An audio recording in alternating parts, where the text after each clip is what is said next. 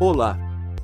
Sejam muito bem-vindos a mais um episódio de Malhete Podcast, informativo maçônico, político e cultural, episódio número 346.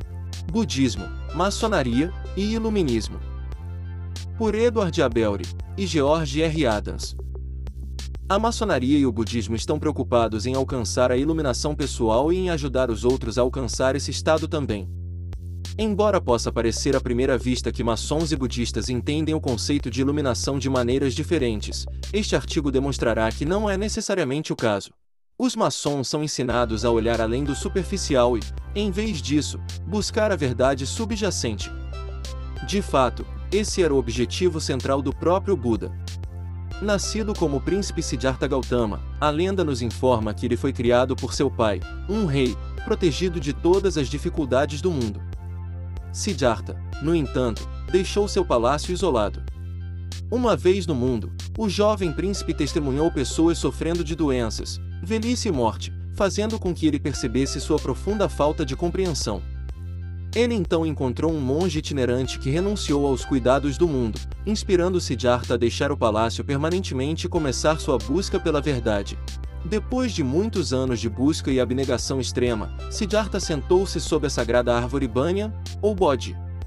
Lá ele jurou: Eu tomo meu assento sob esta figueira, deixo o vento secar minha carne, deixo o sol queimar meus ossos em cinzas, mas não vou sair deste lugar até que tenha alcançado a compreensão da verdade absoluta. Swami Premananda, 33 graus, O Caminho da Lei Eterna, Dhammapada, p. 31. Ele então começou a meditar, culminando com uma epifania da natureza fundamental da existência. Assim, ele se tornou o Buda, que significa o desperto, ou iluminado. Ele passou as décadas restantes de sua vida compartilhando sua descoberta das causas e alívio do sofrimento. A experiência do iniciado maçônico é, em certo sentido, semelhante, o maçom desperta para sua busca na loja simbólica dos Santos João em Jerusalém. Esta loja é o centro do seu coração, e ele bate a porta da sua loja interior. A porta da loja é aberta e ele começa sua jornada em direção à luz, ou iluminação. Ao longo do caminho, ele é despertado para seus valores espirituais inatos, que incluem, entre outros, companheirismo e compaixão. A Fundação, as quatro nobres verdades, o Buda organizou sua compreensão da natureza da condição humana nas quatro nobres verdades. A primeira verdade é que o sofrimento, ou, no sânscrito dos antigos textos budistas, dukkha, é característico da existência humana. A segunda verdade é a origem ou as causas do sofrimento, em Pali sânscrito, samudaya. Em seu primeiro sermão, o Buda associou o sofrimento com desejo e apego. A terceira verdade é a verdade do fim do sofrimento, agora amplamente conhecido em inglês por sua palavra sânscrita nirvana. O nirvana não deve ser associado a um lugar, seja aqui ou no além, mas sim como um estado de consciência que resulta em equanimidade, no qual não há apego nem aversão. A quarta e última verdade é o método de cessação do sofrimento, em Pali, Magga, em sânscrito, Marga, que foi descrito pelo Buda em seu primeiro sermão. A jornada, o caminho óptuplo budista. Dentro da quarta nobre verdade encontra-se o guia para o fim do sofrimento, o nobre caminho óctuplo. O caminho óctuplo budista é organizado em três categorias: sabedoria, moralidade e tranquilidade. Os oito são mantidos dentro destas três categorias. 1. Um, pana, ou sabedoria, visão correta e intenção correta. 2. Cita, ou moralidade, fala correta, ação correta e meio de vida correto. E 3. Samadhi, ou tranquilidade, esforço correto, atenção correta e concentração correta.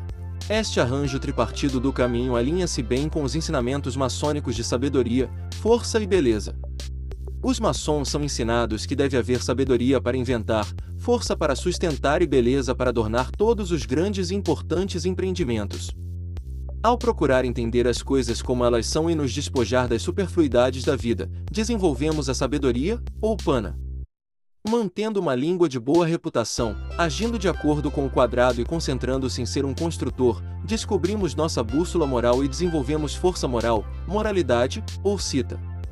Ao aplicar nossas ferramentas de trabalho, subjugar nossas paixões e colocar nossos projetos em nossas tábuas de cavalete, adornamos nossas mentes e todos os nossos empreendimentos com beleza e harmonia, de modo que os vários componentes de nossas vidas se encaixam com precisão exata, alcançando idealmente a tranquilidade ou samadhi. O caminho do meio.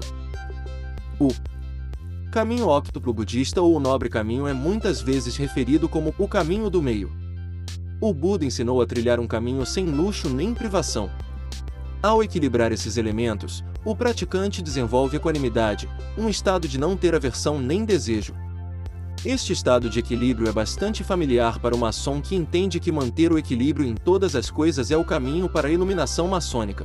Após sua primeira admissão em uma loja maçônica, um novo maçom fica entre os pilares terrestre e celestial, simbolizando o equilíbrio que explica os grandes mistérios da natureza, como Albert Pike, 33 graus, expressa em sua palestra do 26º grau, Príncipe da Misericórdia, Moral Zen de Dogma, edição clássica, p. 547. Como tal, ele representa o terceiro pilar, ou do meio, da loja, pelo qual todo o edifício é sustentado. Ainda sobre o tema moral e dogma, não podemos deixar de notar que o autor Albert Pike tem inúmeras referências respeitosas ao budismo nesta obra seminal do rito escocês, chegando a descrever o Buda como o primeiro legislador maçônico cuja memória é preservada para nós pela história.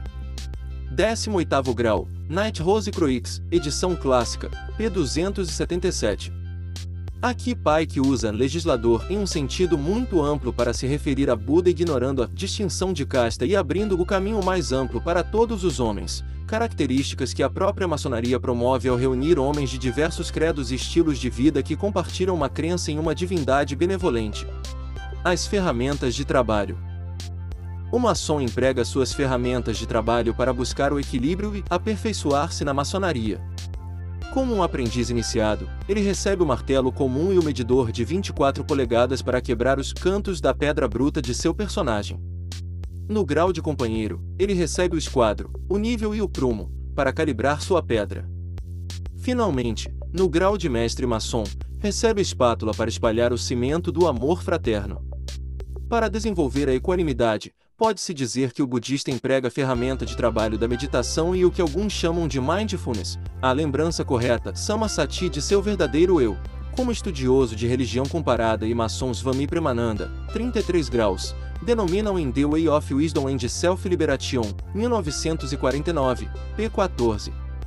Tais caminhos, quando tomados com preocupação pelos outros, são de fato caminhos para a iluminação.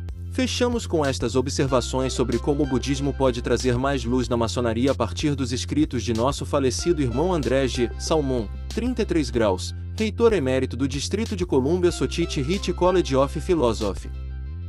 Existem forças dentro de nós, Maya, que instintivamente nos impedem de escapar desse mundo de aparências contraditórias, Sansara, sem as quais nos sentiríamos desorientados e assustados.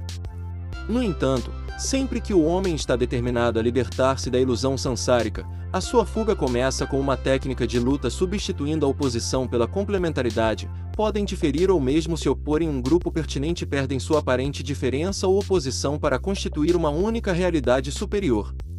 André G. Salmão, 33 graus, Salmão, 2015, item. A lua na água. Como a maçonaria, o budismo está repleto de símbolos, símbolos, por exemplo, na versão japonesa do budismo Mahayana, que muitas vezes faz referência ao caráter ilusório de todos os fenômenos, Ivan Maurice, The World of Shining Prince, Court Life in Ancient Japan. Um desses símbolos que permeia a arte e a literatura japonesas é a lua na água. Outro símbolo da vida em nosso mundo como ilusão vê o estado do mundo como um sonho. Maurice cita um antigo poema japonês que diz que este mundo nosso, é como uma ponte flutuante de sonhos. Fonte: Sotite Hit Journal. Edição de Luiz Sérgio Castro. Até um próximo episódio de Malete Podcast.